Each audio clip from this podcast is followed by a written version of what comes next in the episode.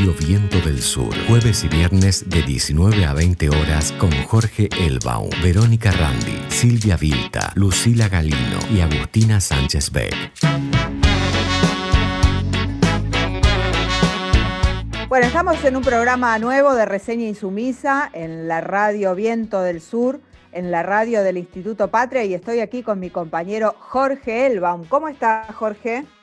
Hola, ¿cómo estamos? Aquí jueves, este, jueves de pandemia todavía, con números diarios muy complicados, pero bueno, haciendo el aguante. Con la esperanza de, 5 millones de vacunas que van a llegar, ¿no? Que no es poco. Así es, así es. Olvidado, pueblos esclavizados, moscas en tu monitor, globalizado. Somos pura cicatriz que fortalece, somos la lucha que crece en tu nariz.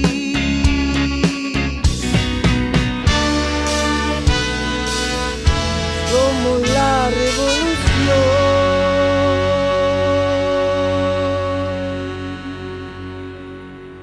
Bueno, Vero, decíamos este, tiempos pandémicos eh, que en América Latina eh, implican también eh, tiempos de, insurgencia casi, ¿no? En el sentido pacifista, pero insurgencia al fin en Colombia.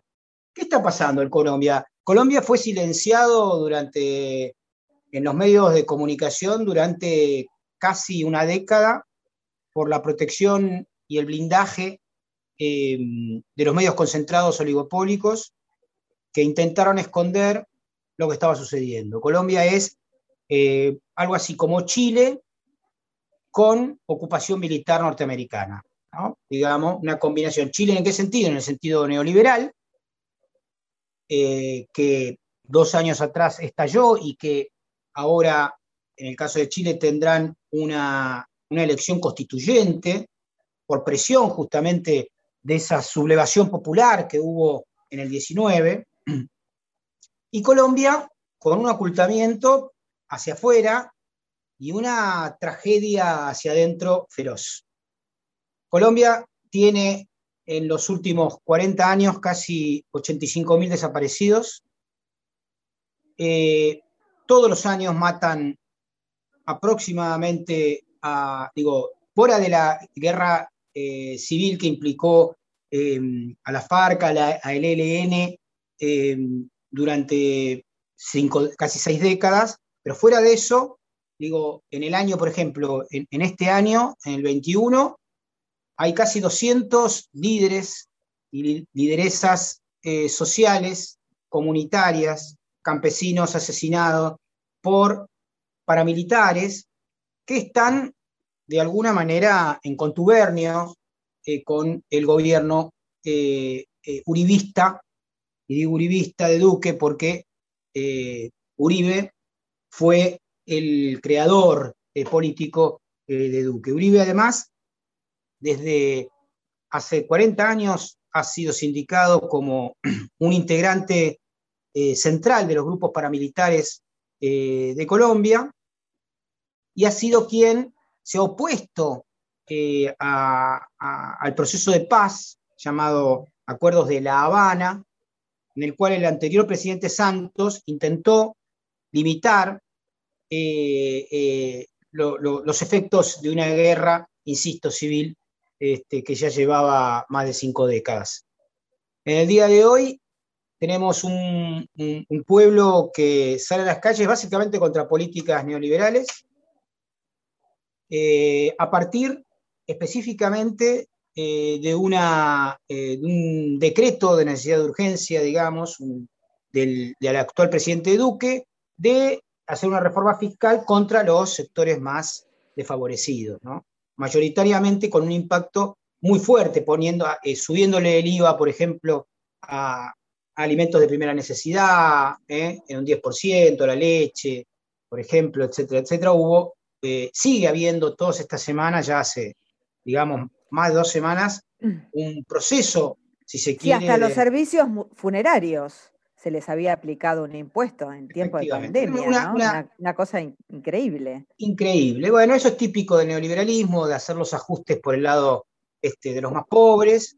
Y bueno, eh, enhorabuena el pueblo colombiano con la tragedia que implica las persecuciones, los heridos e incluso este, los asesinatos por parte de las Fuerzas Armadas y de las fuerzas parapoliciales.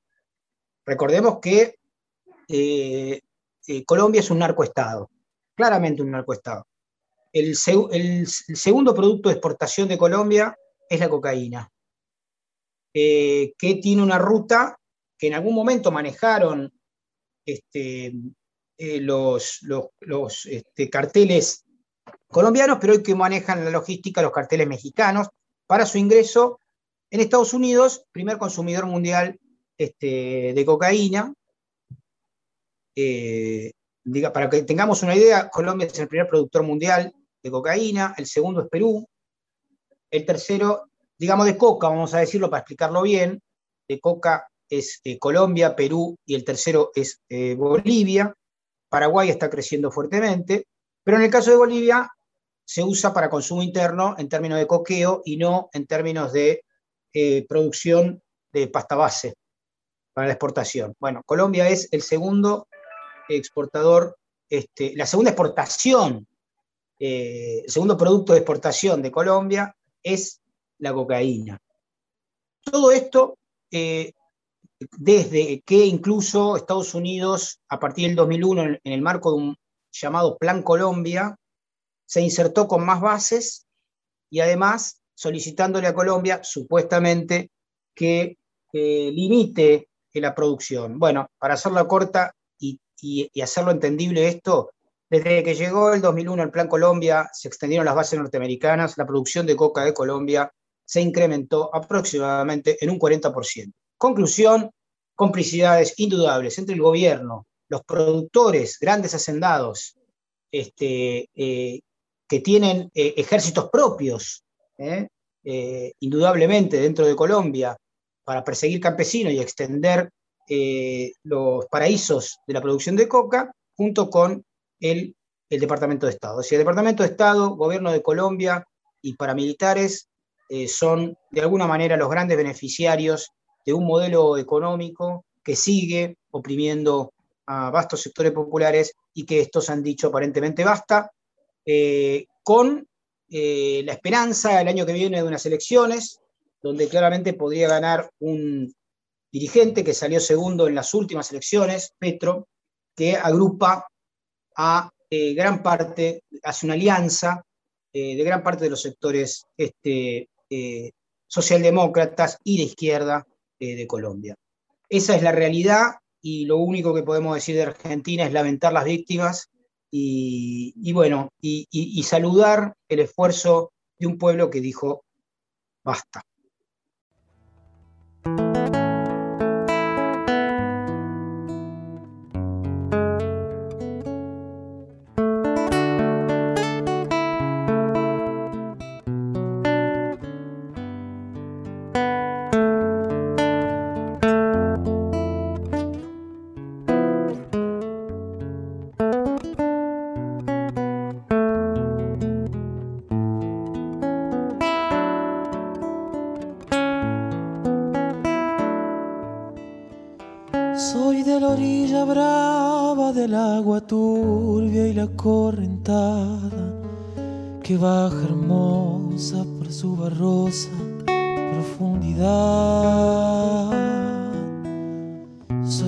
Paisano serio, soy gente del remanso Valerio que es donde el cielo remonta vuelo en el Paraná.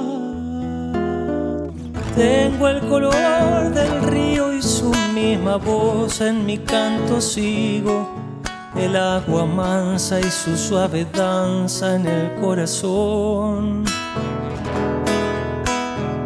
Pero a veces oscura, va turbulenta la ciega hondura y se hace brillo en este cuchillo de pescador.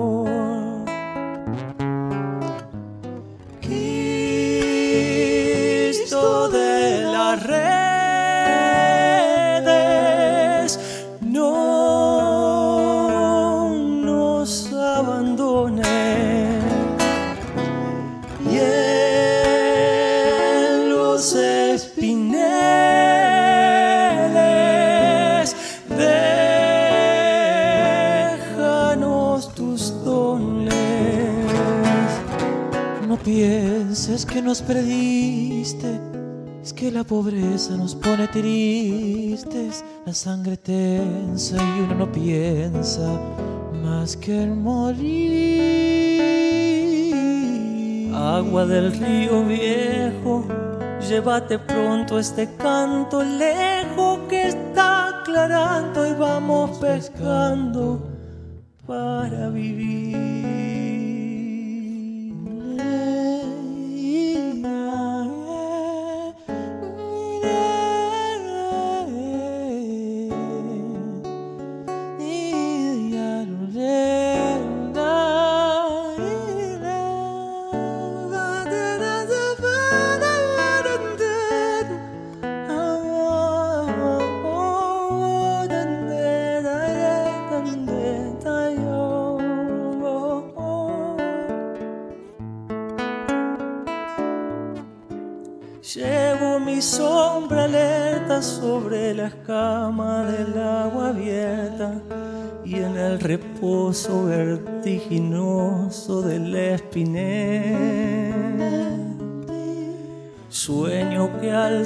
Proa y subo a la luna en la canoa y allí descansa hecha un remanso mi propia piel. Agua de mis dolores ay Cristo de los pescadores, dile a mi amada que está penada esperándome, que ando pensando en ella mientras voy vadeando las estrellas, que el río está bravo y estoy cansado para volver.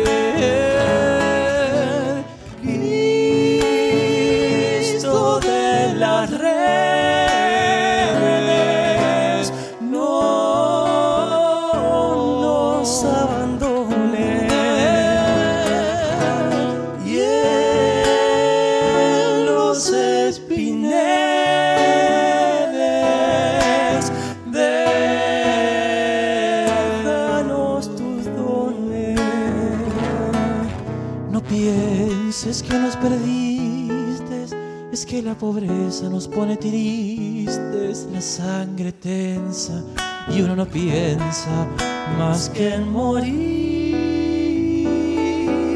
Agua del río viejo, llévate pronto este llanto lejos que está aclarando y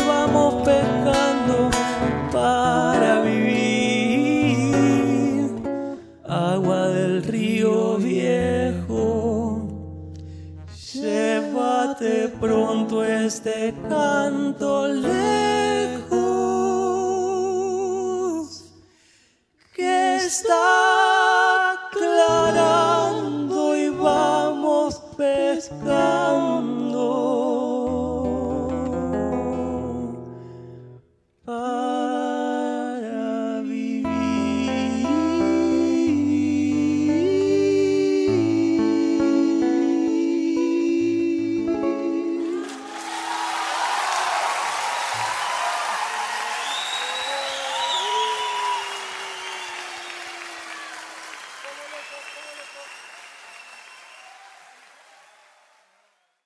Reseña insumisa en Radio Viento del Sur.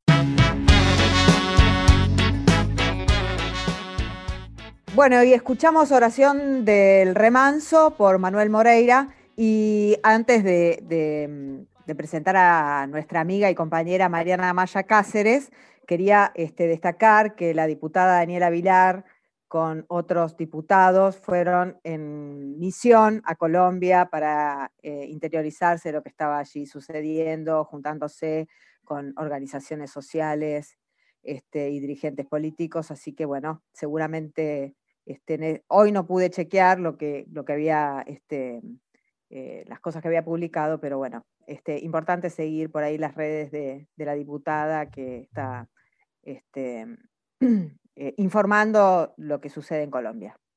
Bueno, y está con nosotros nuestra compañera, Mariana, ¿cómo estás? Acá estamos, bien, pensando en esto que veníamos charlando de Colombia, ¿no? Bueno, que un territorio que conoces bastante, ¿no? Porque también has vivido que conozco, Que conozco, porque he vivido y ha vivido mi familia también. con lo cual es, es, un país de, al cual le tengo mucho amor. Pero nada, veo con mucha expectativa estos movimientos sociales y veo mucho protagonismo también del feminismo colombiano y me da inmensa alegría que estén por hoy, hoy en las calles, ¿no? Me, me, resulta gratificante para, para el movimiento latinoamericano. Y en esto que venimos charlando esta semana me quedé pensando, Jorge, en esto que charlamos la semana pasada, que no tiene que ver con el feminismo latinoamericano en, en particular, pero que vos contabas de los comedores populares y que como estas mujeres que de alguna manera abrazaban el frío, la gente, hacían de, de, comer para pasar el hambre y que ejercían ese rol político en donde hoy más que nada se necesitaba eh, ejerciendo las tareas de cuidado ¿no? para los barrios. Y esta semana se celebra el 12 de mayo, o sea, ayer, el Día Internacional de la Enfermería, y aunque en Argentina existe otra fecha, eh, en la mayoría de los países del mundo se celebra ayer.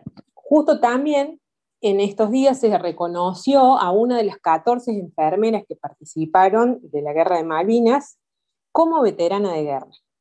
Y eso es a lo que apunto hoy, porque quiero hacer un paralelo entre estas mujeres a cargo de los comedores, merenderos, de las ollas populares, y estas mujeres que en un contexto militar y testigos de lo peor de la guerra como enfermeras y cuidadoras de los, soldados, vieron en primera persona no solo a los muertos y a los heridos, sino a estos chicos con los pies congelados por no tener un buen calzado, a los que estaban mal alimentados y a los que estaban desnutridos. ¿Y cómo ese hecho de haber sido testigos de, de eso, de esa crisis de la guerra, digamos, no las invisibilizó, o sea, no solamente no las quisieron escuchar, cuando en realidad hubiera sido una voz muy valiosa en el 82, sino que también las quisieron silenciar.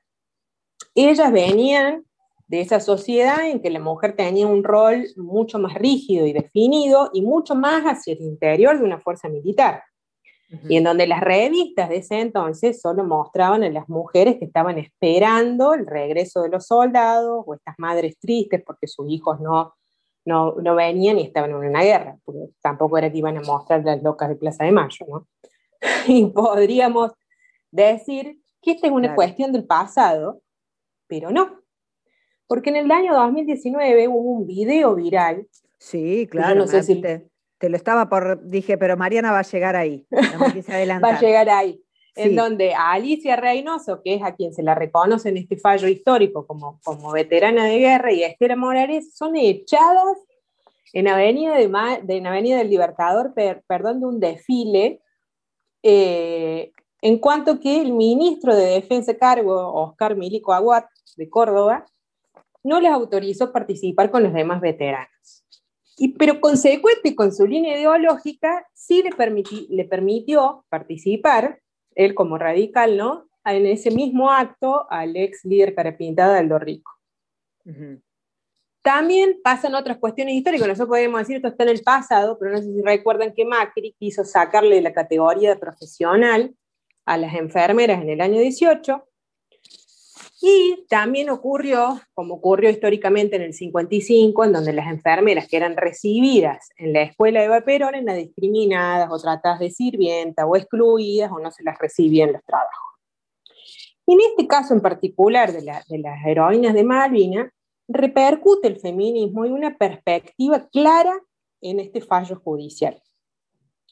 Digamos, porque el fallo lo que va a hacer es sentar una base y un, un precedente para sacar a estas mujeres del rol histórico maternalista propio de este estereotipo de participación femenina propiciado por las fuerzas militares, para ponerlas en un lugar protagónico, donde la experiencia social de la guerra posibilitó, digamos, el surgimiento de nuevas formas de participación o ponderación de la labor por fuera de dicho discurso. O sea, ¿qué quiero decir con esto? Que hay una histórica del movimiento feminista que acompaña la consecución de este fallo y que está atado no solo al actuar de estas mujeres en su rol social y político, es decir, ya sean de comedores, de enfermería, de docencia, sino a las redes eh, que, que, entre todas conformamos para que esta historia no sea olvidada y que sea parte de nuestras reivindicaciones colectivas, ¿no? En donde las tareas del cuidado empiezan a cobrar una relevancia social, política, económica, que le están permitiendo a la mujer hoy por hoy consagrar derechos. Esta enfermera, que se llama Alicia Reynoso, es de las 14 que estuvieron, pero además, eh, que estuvieron en el hospital militar, digamos, este fallo lo decidió la Cámara Federal de Seguridad Social. Y esta mujer además hoy pertenece a la Fuerza Aérea, y no solo eso, sino que participa de la campaña de vacunación preventiva para el COVID, para los adultos mayores con el COVID en la ciudad de Paraná, donde actualmente vive. Y este fallo yo lo quiero explicar un poquito, si me permiten, porque tiene una mirada digamos, una perspectiva feminista que nosotras venimos reclamando hace años. Bueno, un, tiro para el feminismo sería esta vez de la justicia. Por eso lo vamos a, resaltar también, porque acá en este fallo en particular se deja de lado la lógica del sacrificio y la caridad, mostrando a estas mujeres como heroínas, digamos, porque en definitiva hasta que el colectivo no se apropió de esa historia, en la conciencia nacional existían los excombatientes como protagonistas, poniéndolas a ellas en un lugar pasivo. Y mi, cuestión es porque, digo, la cuestión de Malvinas ocupa un lugar preponderante en la política exterior argentina, es uno de los postulados presentes en el reclamo de soberanía de nuestro Estado, y por ende no puede estar exento de la cuestión feminista. Y esto para mí es lo central de este fallo, porque se deja permear por toda esta construcción del movimiento. Y en los considerandos del fallo que, me puse a estudiar. Recordanos, recordar, repetí cuál es el, fallo. El fallo es el fallo de la Cámara Nacional de. Ahí se me fue la. Para, la Cámara Nacional eh. de Seguridad Social, perdón, de Seguridad Social, en donde se reconoce. ¿correcto? Exactamente, donde se reconoce la participación de Reynoso, que es una de las enfermeras, como veterana de guerra. Es la primera vez que le dan la categoría, la categoría de veterana de guerra. Pero además esto toma cinco, cinco razones en, en, los datos históricos para justificar esta decisión. En los puntos 5 y 6 del fallo, por si alguno lo quiere leer. Primero, nombra el proyecto de la senadora mandato cumplido Hilda Beba Aguirre Soria, lo digo el nombre completo porque ella le gusta que la llamemos así, que es senadora de La Rioja y a la cual le mando un beso grande porque hoy hablé con ella por esta cuestión, y quien solicitaba en, su proyecto un reconocimiento a estas mujeres en su calidad de veteranas de guerra. Nombra el fallo, el proyecto de una senadora radical llamada Pamela Fernanda Verazay, en donde también trabaja esta línea, Nombra el libro Mujeres Invisibles, escrito por Alicia Panero en el 2014, y nombra un proyecto académico que se llama Heroínas de la Guerra de Malvinas. Y por último, toma partes del testimonio de las vivencias de la actora que surgen de un documental que se firma por Federico Estifeso, que se llama Nosotras también estuvimos. Entonces digo, en estas tareas de cuidado que ejercemos todas, en estas redes que nosotras sabemos tejer, en estas olvidadas por la historia, que desde la política, con la lucha y las reivindicaciones, sabemos traer, es un verdadero triunfo para nosotras que se nos reconozca como heroínas, ¿no? Como guerreras, como mujeres en las tareas de cuidado y como protagonistas de la historia argentina. Sí, y protagonistas de, la lucha por la soberanía nacional, ¿no? por la soberanía nacional, Vero, y además porque hay una reivindicación en nuestras tareas de cuidado, contención, tareas afectivas que se realizaron con, los soldados. Y ojalá que como ella los, reconocimientos también vengan para las compañeras que hoy están en las primeras líneas de batalla, poniendo el cuerpo en los cuidados sociales por la crisis de la pandemia, por atender los comedores, por resguardar a, a los niños y a las niñas, y por estar justamente al pie del cañón o el pie de guerra contra esta pandemia que estamos viviendo hoy por ahí. Bueno, me encantó lo que trajiste. Además, quiero, quiero recordar, eh, la semana pasada estuvimos este, festejando este, el cumpleaños 102 de Eva Perón y que la fecha, recordar que la fecha de su nacimiento era el nombre de la escuela de enfermeras creada por la Fundación Eva Perón que fue la que sacó, digamos, o la que este, digamos, cambió el paradigma con la que se este, trataba o se enseñaba a las enfermeras, sobre todo en la sociedad de beneficencia, que era quien tenía este, la capacitación de enfermeras en ese momento, y bueno, y le dio todo un contenido diferente con lo que tiene que ver una, digamos, una capacitación verdadera médica y no este, ser las cuidadoras o las limpiadoras de los pisos solamente este, o de los vidrios de los hospitales. Que es el, rol histórico para, la mujer, ¿no? El rol histórico, atar la enfermería a las tareas de limpieza. Entonces, una de las formas que utilizó el peronismo, y no sé si esto lo sabes, pero una de las formas que utilizó el peronismo para recuperar esto como una reivindicación de los trabajadores fue decir, bueno, una de las tareas que implementó Carrillo fue la ventilación y la limpieza de los hospitales, que hasta el momento que ingresaron las, enfermeras de Perón no se hacía. Exacto. pues claro, porque lo hacían ellas. Exactamente, disminuyeron las infecciones, pero era parte de su trabajo.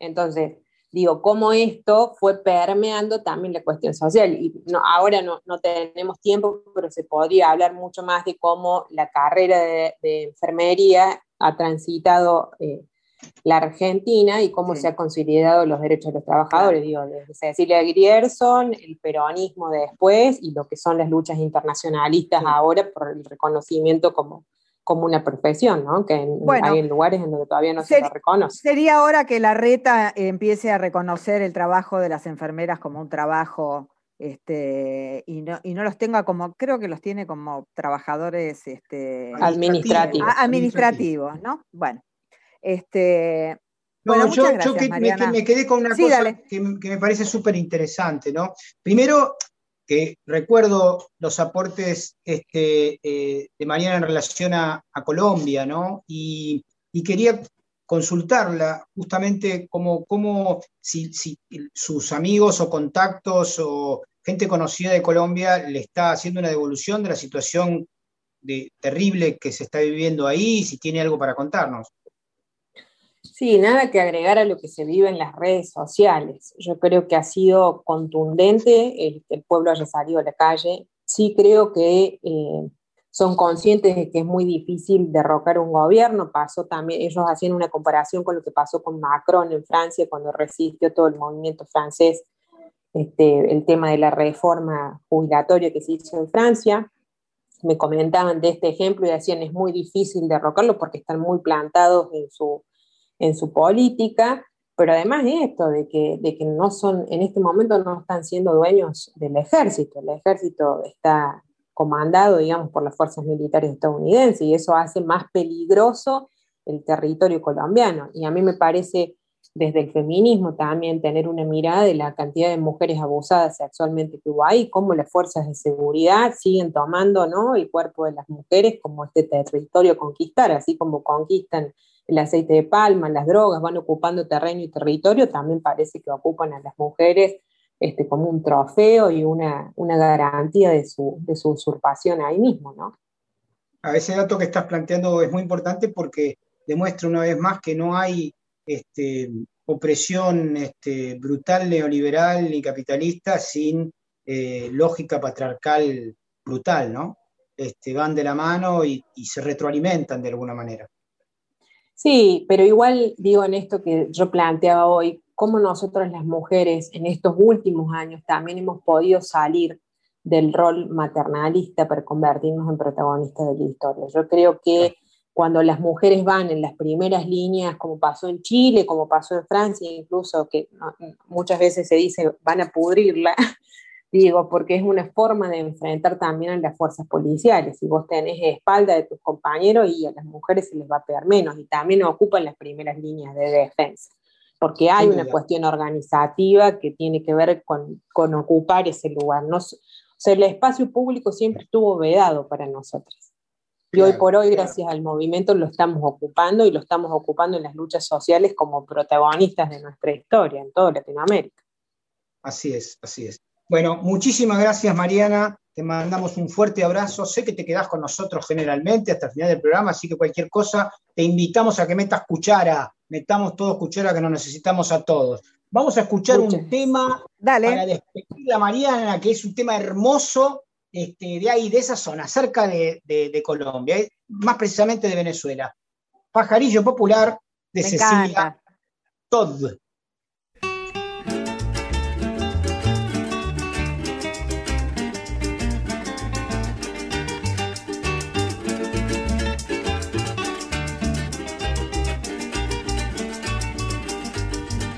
Pajarillo verde, como no quieres que llore? Pajarillo verde, como no voy a llorar? Pajarillo verde, como no quieres que llore? Pajarillo verde, como no voy a llorar? Ay, ay, ay, ay, es una sola vida tengo. Pajarillo verde y me la quieren quitar. Ay, ay, ay, ay, es una sola vida tengo. Pajarillo verde y me la quieren quitar.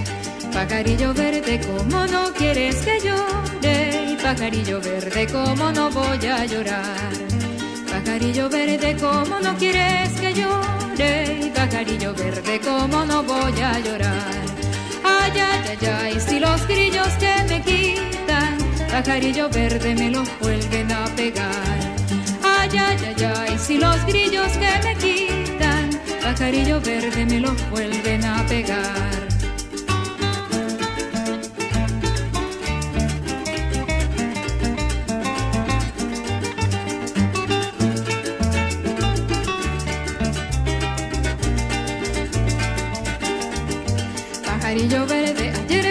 Cortar leña y pajarillo verde pasaste por mí con Pajarillo verde, ayer fuiste a cortar leña y pajarillo verde pasaste por mí con Ay, ay, ay, ay, todo el mundo lo supo.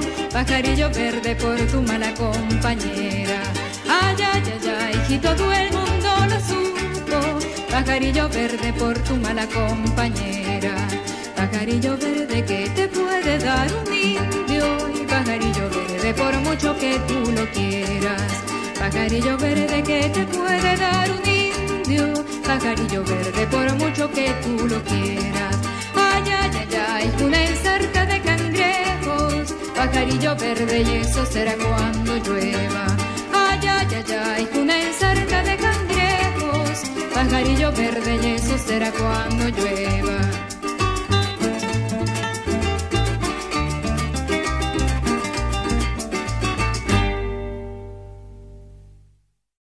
Reseña insumisa en Radio Viento del Sur. Bueno, ahí estamos con nuestro compañero Rafael Klexner, eh, militante popular. ¿Cómo estás, Rafa? ¿Qué tal? ¿Cómo andan? Buenas tardes. Bien. Buenas tardes, Rafa. ¿Qué nos trajiste? Contanos. No, Ciudad de Buenos Aires nuevamente. Em, Está bien, porque hay que ocuparse de, ese lugar. Ah, ya no se habla más de, de las escuelas, de la pandemia, de las burbujas caídas, sino el marketing. Vos, a ver, a los que nos están escuchando del otro lado, ¿qué piensa que está, a ver, que no viven en la ciudad de Buenos Aires, qué piensan que está, usted imagínense, qué piensan que está pasando en la ciudad de Buenos Aires con las escuelas? no tengo ni idea. Yo no tengo ni idea. Según los diarios, primeras planas, tapas, eh, hay presencialidad, los chicos van felices a la escuela, los docentes, la gran mayoría está yendo, hay un grupo de revoltosos, como siempre, ligado eh, a los mapuches, eh, Sendero Luminoso, eh. Es decir, hay, hay una total normalidad en la ciudad de Buenos Aires y, por supuesto, que hablando con el sindicato, con los docentes, ¿no? con los sindicatos, con los docentes, con las papás, con los mamás, inclusive con los pibes, eh, nada, yo no, lo podía creer, pues nos pasaron datos duros que tienen que ver que hoy, según datos del gobierno en la ciudad de Buenos Aires, el 20% solamente hay de presencialidad. El otro 80% está guardado y que se divide entre un alto porcentaje que está en la virtualidad y otro porcentaje que está burbujas pinchadas, contagios, aislados. Es decir, el, esto es solamente en el sector público, en el sector privado un poquito más, el 30% de presencialidad y el otro restante con problemas eh, serios entre virtualidad y, contagios. Em, los datos son increíbles, no se puede creer. Digamos, al 17 de febrero, cuando empezaron las clases, había mil casos que rodeaban a la comunidad educativa. El último corte se hizo el 2 de mayo y ya están en 10.000 acumulados de comunidad educativa, de los cuales hay 13 fallecidos, 13 muertos por COVID, la mayoría son auxiliares o porteros de las escuelas, luego vienen los docentes, después los preceptores. Es decir, los laburantes que están todo el tiempo, el preceptor y el, y el, que limpia, y el que abre la puerta para recibir a la comunidad. Es decir, estos datos que, que a ciencia cierta hay que repetir una y otra vez, porque la sensación que hay de normalidad, de chicos felices, eh, con su guardapolvo blanco yendo a la escuela, no es así, por el contrario, es lo que venían anunciando, denunciando, mejor dicho, los sindicatos en la capital federal, eh, los docentes, que tenía que ver con que las burbujas se habían pinchado, la propia gente, los propios padres no estaban mandando a sus pibes y sus pibas al, colegio, eh, y ahí, por cucaracha me entra otro dato que tiene que ver que con las técnicas medias es casi del 100% de eh, virtualidad, producto de que haya una conciencia y, porque tienen muchos de los, de los fallecidos que están ligados a las técnicas. A las em, técnicas. Sí, hago, un aporte ahí, Rafa. Eh, Dale, neta. Me parece relevante, ¿no? En relación a esto.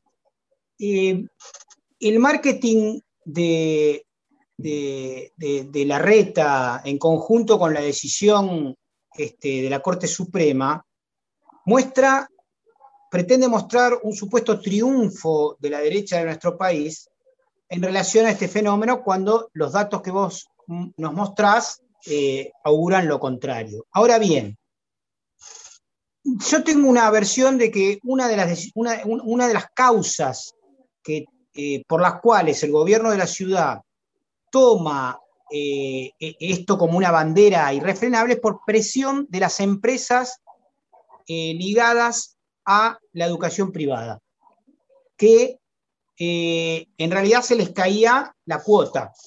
Cuando ahora dicen está abierta, tienen que seguir pagando, aunque vayan tres pibes. Si vos no querés venir, le dicen a un pibe, o pues estás contagiado, etcétera, yo te entiendo, no vengas, pero vos tenés que pagar la cuota, ¿no? La presión, este, que por supuesto son los mismos actores, ¿no? Es la misma lógica del mundo corporativo, empresario de la ciudad de Buenos Aires, del cual forma parte de la reta, ¿no? Pero es muy, muy, muy, probable que esta hipótesis que se, me, se me dio sea confluyente a la hora de decidir ese tipo de cosas. También te quiero decir, Jorge, que en la provincia de Buenos Aires existió el mismo lobby de las escuelas privadas, pero el gobernador dijo que bueno, que escuela que no acataba le iban a sacar, este, le iban, se la iban a cerrar. Y rapidito se pusieron los patitos en línea, ¿no? O sea. Absolutamente. Esa es la diferencia clara entre provincia de Buenos Aires y los datos, Rafa. Los datos que ayer posteó la, una de las periodistas más importantes de ciencia y técnica, que curiosamente está en el diario La Nación, que muestra claramente que la apertura de las escuelas comparativamente en la ciudad de Buenos Aires versus el cierre en la provincia de Buenos Aires, este, eh, era un indicador de crecimiento, de crecimiento de los contagios. Impresionante. sin lugar a dudas. Con, los datos que tiene, con, los datos eso de, del colegio privado, no me extrañaría o no nos extrañaría que la lógica de acumulación eh, eh, avara y la prioridad puesta siempre en el comercio y en el lucro de la reta tuviera mucho peso.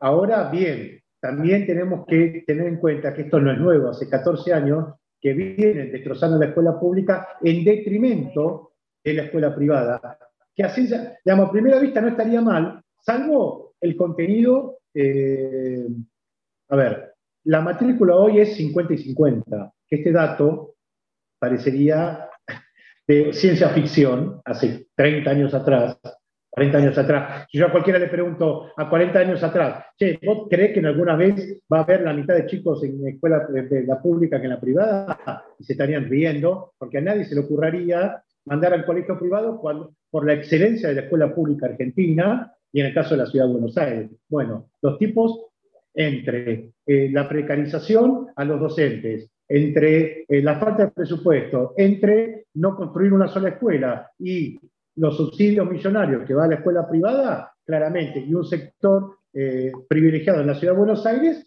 que se derivó a la privada. Pero en pandemia, es como decís vos, el 30% de presencialidad hay en la privada y 20% en la pública. Eh, frente a esto, también está la resistencia y el aporte de los sindicatos, de los trabajadores de la educación, digo, que aportan, proyectan. Una de las pocas victorias que le da el campo popular eh, frente a la derecha en la ciudad de Buenos Aires es los docentes. Los docentes siempre se le paran de manos, digamos, cada dos por tres eh, la reta quiere cerrar escuelas, tiene una obsesión con cerrar escuelas, digamos. No sé por qué la derecha, digo, porque hay una derecha argentina histórica que ha procurado, se ha vestido, tiene su sociedad de beneficencia, sus madres de la caridad, etcétera, etcétera, que acompañaban la escuela, la pintaban, le daban. Pero esta derecha nueva. Te, este, donaban un edificio. te, donaban, te donaban un edificio. exactamente, sí, te donaban un edificio para que los digamos, para seguir, eh, eh, digamos, perpetuando el ciclo de dominación. Bueno, pero estos tipos tienen una. Entonces, todos los años te quieren cerrar de a patadas este, escuelas.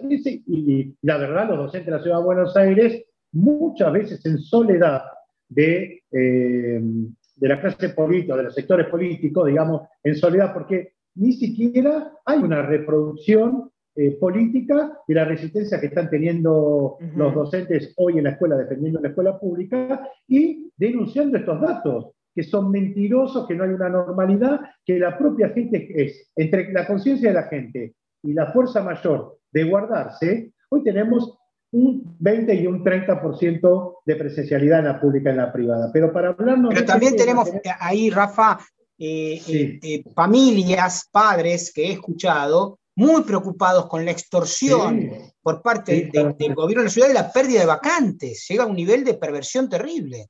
No, no, olvídate, no olvídate. Yo, digamos, la escuela, la otra vez escuchaba y siempre decimos, bueno, esta escuela, yo vengo escuchando, ¿no? No tuve reunión de padres, pero mi escuela es progresista, así que, bueno, tengo una reunión de padres. Al final, un montón de escuelas son progresistas y terminamos decidiendo entre los padres y la, digamos, la comunidad educativa, no mandamos a los pibes al colegio y le ponemos muchas ganas y, mucha voluntad a, la, a la virtualidad. Que, vamos a ser claros, es doble trabajo para los docentes digamos, la virtualidad para los docentes, digamos, primero que no tienen la computadora, no se, no se la da el Estado, este, la luz no la paga el Estado, este, y aparte son mamás y papás que también tienen que colaborar en la virtualidad de sus hijos, es decir, que se han llenado de, de, trabajo y tienen algunas veces eh, virtualidad, otras veces presencialidad, salen corriendo de un lado para el otro. La verdad es titánico, hay que reconocer el trabajo de los docentes en la ciudad de Buenos Aires y en todo el país, que aparte le suman, discúlpenme con esto termino, y pasamos al audio de Eduardo López, secretario general de la CTA, y por supuesto viene de, ah, buenísimo.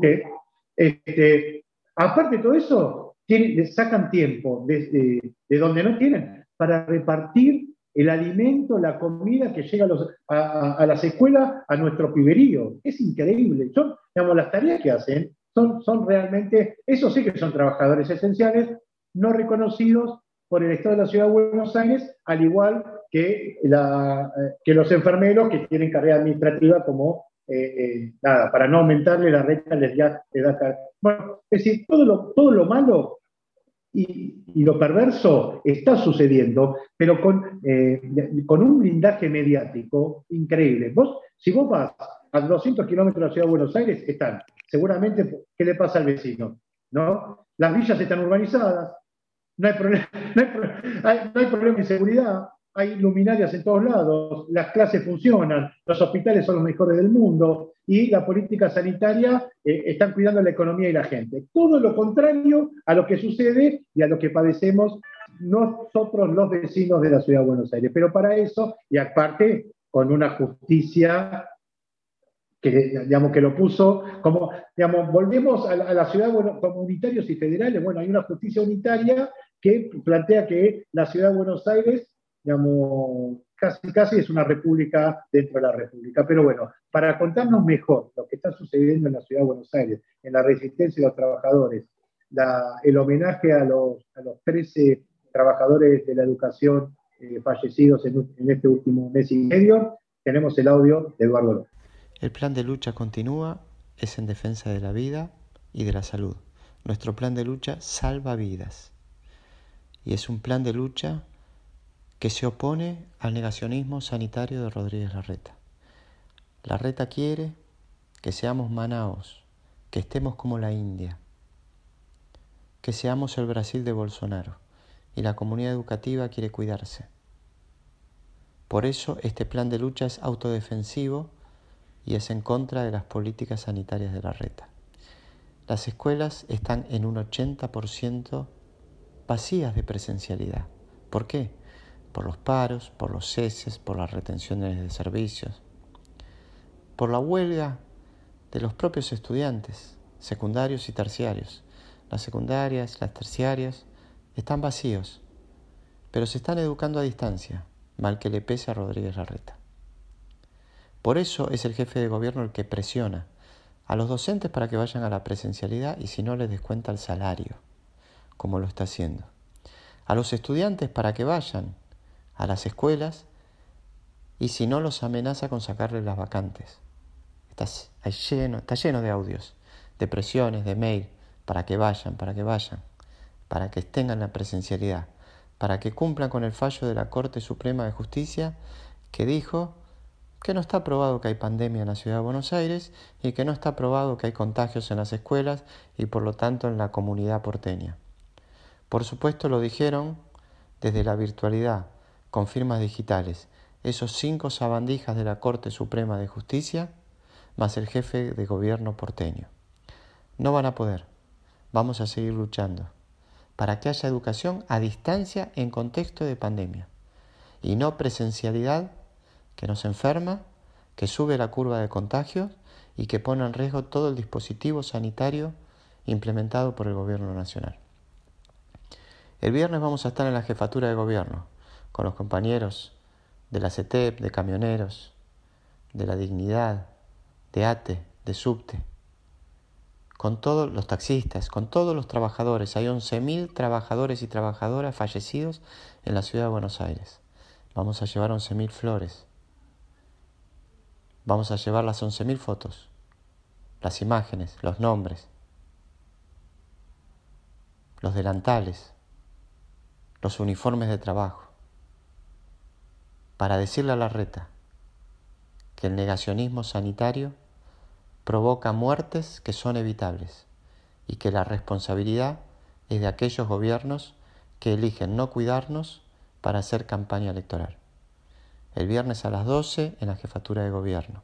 Y el 25 de mayo en caravana a la Corte Suprema de Justicia, a decirle a esos cinco sabandijas, escondidos en sus mansiones, bajo sus mullidos sillones, y firmando que 800.000 personas tienen que ir a la presencialidad, ellos desde los country y mandando a lo que ellos consideran el vulgo a contagiarse, bueno, a esos cinco sabandijas vamos a ir en caravana a decirles que el pueblo pelea por la vida y por la democracia. El plan de lucha continúa en todas las escuelas porteñas, el viernes en la Jefatura de Gobierno y el 25 de mayo en la Corte Suprema de Justicia. Y tiene dos consignas claras nuestro plan de lucha, por la vida y por la democracia. Bueno, la voz autorizada, la de los trabajadores, como siempre, en la trinchera, esas trincheras que cavan con dignidad. Así que bueno, será hasta la última, hasta la próxima columna, me quedo escuchando este programa de jueves. Vamos a escuchar a Doña Ubenza, me encanta esto, de Mariana Carrizo.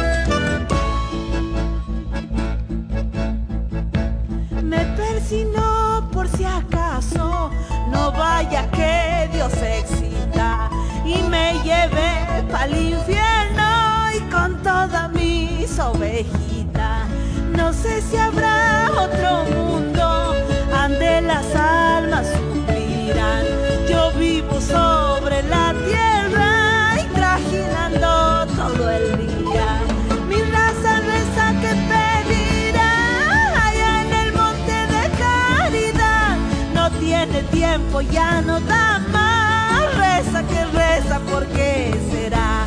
Valles sonoros de pedregal, piedra por piedra el viento va borrando huellas a mi dolor. Silencio puro en mi corazón, silencio puro en mi corazón.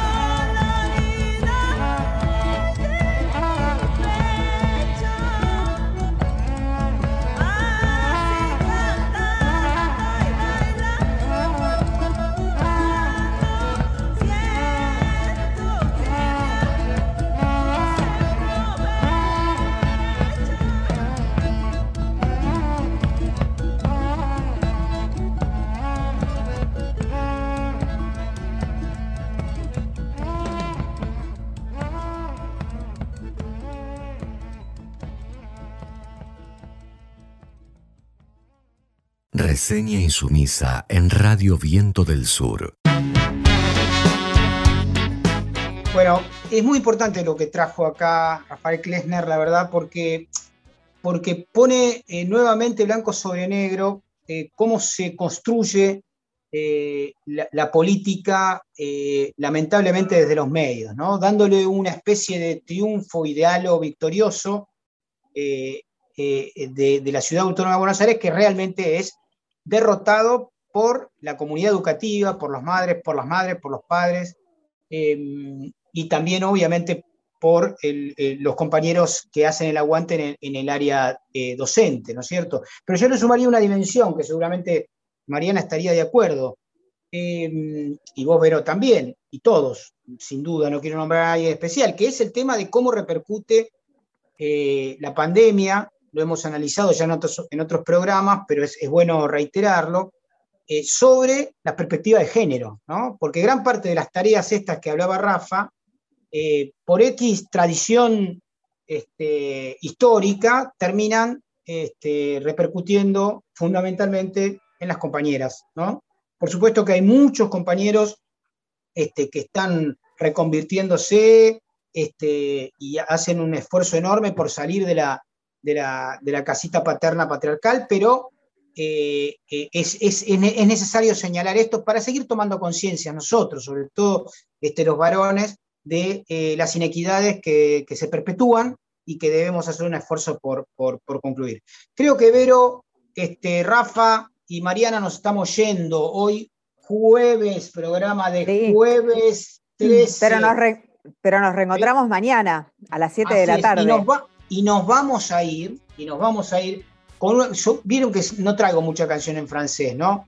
Pero en este caso, SAS Está bien. Cette journée, este día. americanos, la fermentación del tirano.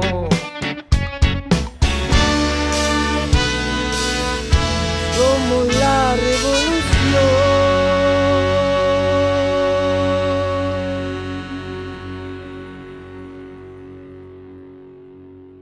Quel bonheur de revenir à ce beau festival.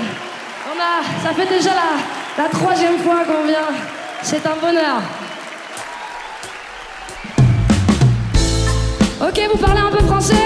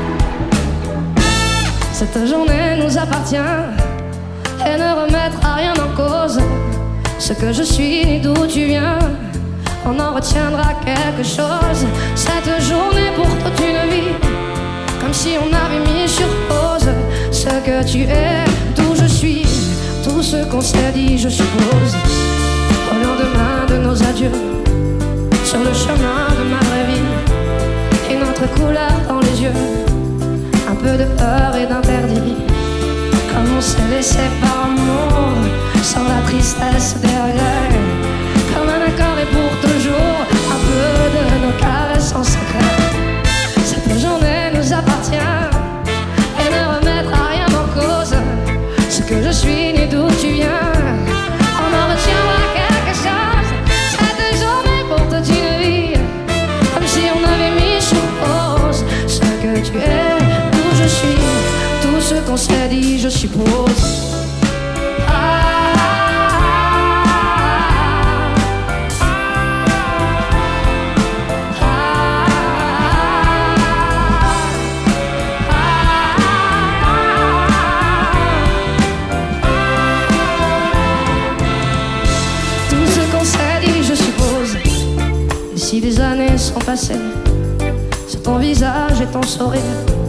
si j'ai bien souvent repensé à ton odeur et tes soupirs, à me redemander pourquoi, si je ne sais plus qui j'étais, avant que ce soit toi et moi, pour quelques heures à tout jamais.